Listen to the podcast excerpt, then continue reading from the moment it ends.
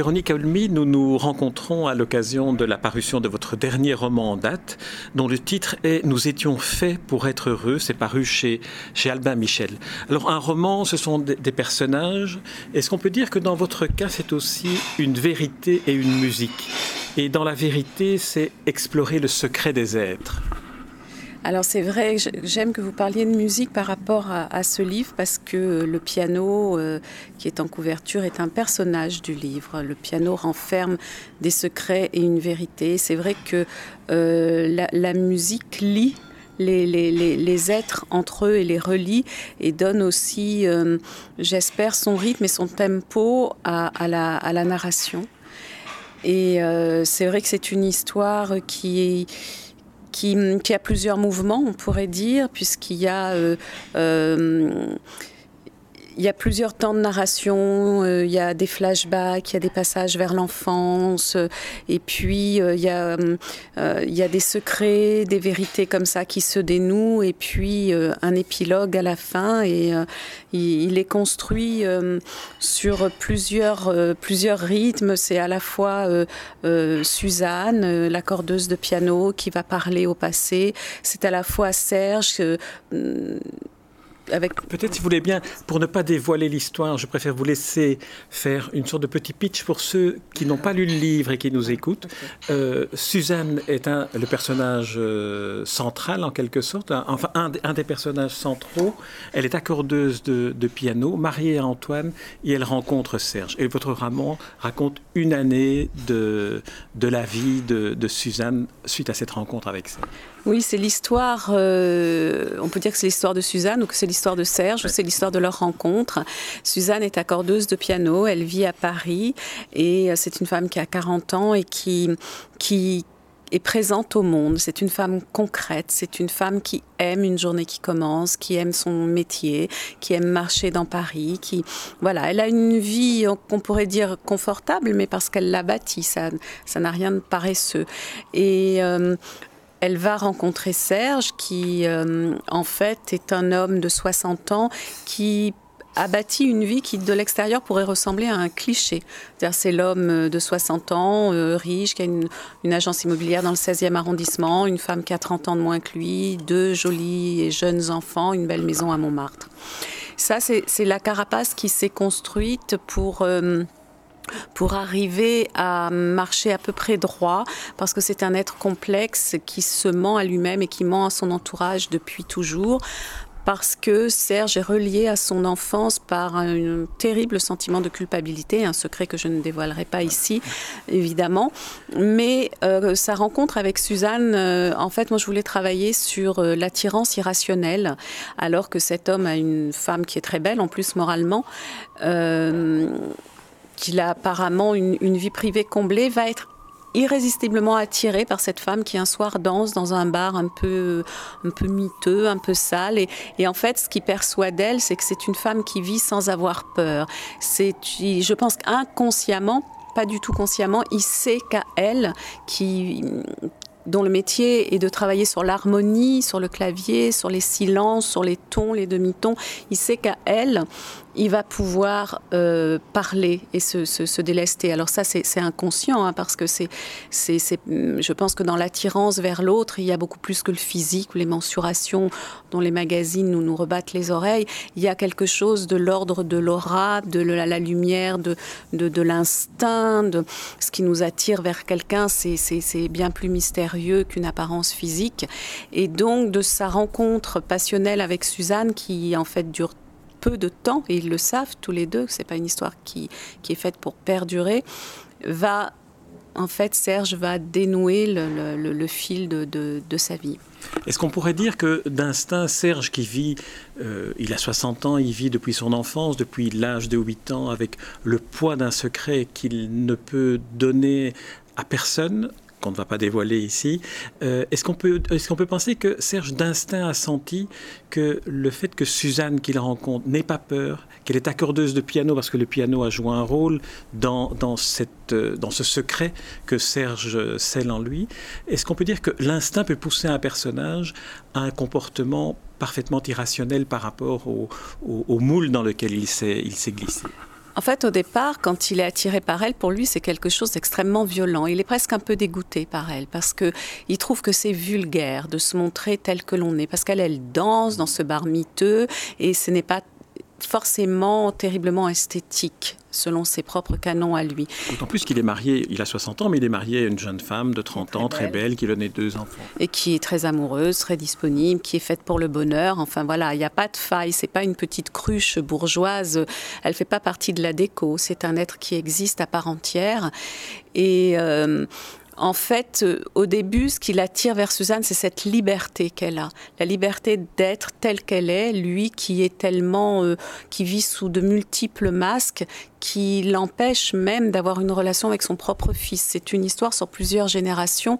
Et en fait, je pense que ce qui, ce qui fait étouffer Serge, le moment où ça craque, c'est parce que son fils a 8 ans, l'âge charnière pour lui-même, et qu'il se rend compte qu'il n'arrive pas à avoir de relation avec lui, que c'est impossible, et que donc il perpétue en quelque sorte la relation ô combien euh, ratée, manquée avec son propre père, même si avec son propre père, ça va beaucoup plus loin, puisque c'est une histoire d'abandon.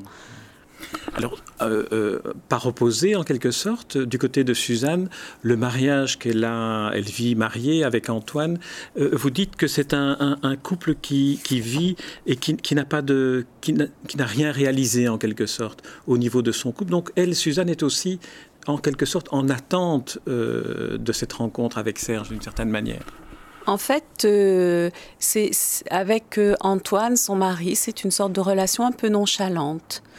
Alors, euh, ils s'entendent bien, euh, ils n'ont pas eu d'enfants, euh, ils n'ont pas de grands secrets, ils n'ont pas de grandes douleurs. C'est voilà, elle le dit à un moment, c'est ma vie, c'est comme un lit que j'aurais bien fait, bien bordé. Voilà, c'est confortable. Sauf que la vie, on peut pas la vivre comme ça. Sauf qu'on a besoin de danser sur les volcans, de se sentir vivre et surtout de faire des choix qui soient les nôtres pas de subir inconsciemment un confort. Et en fait, dans le livre, les trois personnages, que ce soit Serge, sa femme Lucie ou Suzanne, les trois personnages vont faire l'épreuve de la solitude, mais du, choix de la solitude qui fait que on se ressente sur soi-même. Comment est-ce que on aborde ce cadeau qu'est la vie? Est-ce que la vie en elle-même n'est pas assez puissante, assez forte pour nous permettre d'être euh, heureux et d'être au monde? Et puis après, peut-être ils pourront ils pourront se rejoindre. C'est un livre aussi sur les choix.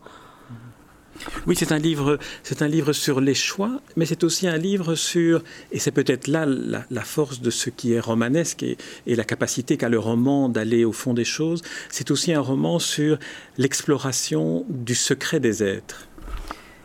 Oui, et en fait, ce qui m'intéressait, c'est à, travers l'exploration du secret, donc la recherche de la vérité, montrer à quel point c'est toujours inatteignable, à quel point chacun a sa vérité et la vérité de l'autre, on ne peut pas l'appréhender parce que c'est toujours plus complexe. Par exemple, le personnage de la maman de Serge, qui est aussi qui, est décédé, qui est un personnage central de son enfance, est pour lui une sorte de sainte, alors que pour moi c'est une sorte d'Emma Bovary qui, en rêvant sa vie, a détruit pas mal de, de, de choses autour d'elle.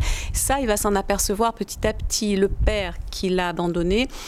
Alors on pourrait dire c'est un salaud, mais c'est un salaud, ça veut rien dire. Qu'est-ce que c'est un salaud? Pour comment on le devient? Qu'est-ce que c'est un être double? Je voulais travailler sur le manque. Comment est-ce qu'un père peut vivre sans son fils, peut faire le choix de l'abandon. Euh, qu'est-ce qui le fait tenir, cet homme? Est-ce que c'est l'orgueil? Est-ce que c'est une folie? Est-ce que c'est une douleur? Et en fait, en, tricotant le livre comme ça, euh, ça n'est jamais aussi simple que ce que chacun a perçu. Et euh, les, les, scènes de l'enfance sont vécues différemment par le fils ou par le père. Personne n'a les mêmes souvenirs ni les mêmes motivations. Et c'est toujours plus complexe que euh, bien ou mal, ça n'est jamais manichéen. Et en fait, ce qui est intéressant dans le travail d'auteur, c'est d'essayer d'approcher du mystère de ce qui apparaît inhumain. Abandonner son enfant, c'est inhumain. Donc pourtant, tant d'hommes le font, des femmes aussi, mais beaucoup plus d'hommes. Donc comment comment c'est possible puisque c'est un être humain qui crée cette situation euh, Comment ça marche à l'intérieur? Quelle est la petite mécanique? Moi, j'écris souvent sur ce que je ne comprends pas, comme quand j'avais écrit Bord de mer, je ne comprenais pas le double infanticide, donc j'avais essayé de me mettre à la place de la logique folle de cette maman. Et là, c'est un peu pareil. J'aime bien que chaque personnage ait sa chance et, et sa vérité. Dans la construction du, roman, euh, outre le, début qui se passe un an après finalement le déclenchement de la rencontre entre, entre Suzanne et Serge et l'épilogue euh, qui est la conclusion de, de, cette, euh, de ce bilan en quelque sorte un an après, vous alternez les points de vue. Suzanne est la narratrice des chapitres qui la concernent et Serge en revanche, c'est un, narrateur omniscient, c'est l'auteur en quelque sorte qui, observe Serge de l'extérieur. Est-ce que le fait d'aborder Suzanne de son point de vue à elle vous en a appris davantage, peut-être de manière plus intime, sur ce qu'elle est? À l'inverse, Serge, vous, aviez besoin d'être en retrait pour l'observer? Il y a aussi les monologues de Serge quand il raconte son enfance. Là, il peut prendre la parole. En fait, Serge ne peut prendre la parole que quand il dit la vérité. Et la vérité, c'est son enfance. Il n'y a qu'à ce moment-là qu'il peut, qui peut dire je. Bon, ça, je vous le dis aujourd'hui, je ne l'ai pas du tout analysé en écrivant, parce qu'en écrivant, c'est beaucoup plus inconscient et mystérieux. Je, en fait, au départ, euh, il y avait Suzanne qui déroule le fil de cette histoire, puisque ça commence le 18 octobre 2012. Il y a une page, elle voit Serge sur la place des Abbesses avec sa petite fille. Et elle nous déroule un an de l'histoire et on revient au 18 octobre 2012, euh, place des Abbesses, mais cette fois-ci c'est onirique. Et en fait, je, euh, il y a Serge, quand il y a un narrateur extérieur à la troisième personne, mais c'est toujours au présent, c'est-à-dire qu'il y a quelque chose qui est pris sur le vif, parce que c'est un être qui vit dans l'instant. Il peut pas se projeter puisque euh, il peut pas projeter. Il se, prend les pieds dans le tapis, il dégringole, il, se fait des croche-pattes à lui-même. Donc euh, c'est dans l'instant ce qu'il fait, voilà. Mais il le dit lui-même, ça, ça, ça n'a pas de sens. Il, il voit pas le, il voit pas l'avenir. Et Suzanne, c'est au contraire, c'est la narratrice, c'est celle qui déroule et qui a essayé de et qui, voilà, qui tire le fil de l'histoire. Euh, est-ce qu'à un moment donné, en, abordant les personnages de ces différents points de vue, avec effectivement Serge qui, est le narrateur lorsqu'il parle de son enfance, est-ce que les personnages euh, vous viennent à vous, romancière, dans une complexité euh, plus, plus importante que ce que vous n'en espériez ou n'en attendiez au moment où vous commencez le roman? Comment, comment naît un personnage dans l'écriture? Ou comment se développe-t-il? Ils sont toujours plus complexes que ce que j'en avais imaginé. Et surtout, et à chaque fois, pour chaque roman, pour les personnages euh, dits secondaires. Euh, par exemple, la femme de Serge, au départ, je me disais, bon, alors il est marié avec une jeune femme jolie, voilà, on, les rencontre, ces filles-là, dans la rue, elles épousent des, hommes riches, et puis elles font des enfants, voilà. Ça, c'est le cliché, c'est le, jugement euh, rapide. Et puis après, ce qui est merveilleux, c'est que les personnages secondaires, c'est un peu comme au cinéma quand on dit un second rôle, c'est-à-dire qu'il n'est pas moins nourri, euh, pas moins vivant et complexe que les autres, sauf que je décide qu'on le verra moins. Il est moins présent, mais il n'est pas moins habité. Et par exemple, Lucie m'a beaucoup surprise. Et, euh, Lucie, qui est la femme de Serge. La femme de Serge, elle est c'est un très beau personnage, c'est une belle personne. Et j'aimais bien aussi en même temps, j'aime bien ouvrir le livre sur tous ces clichés, que le lecteur voit les personnages tels que nous, on voit, on perçoit les êtres humains la première fois.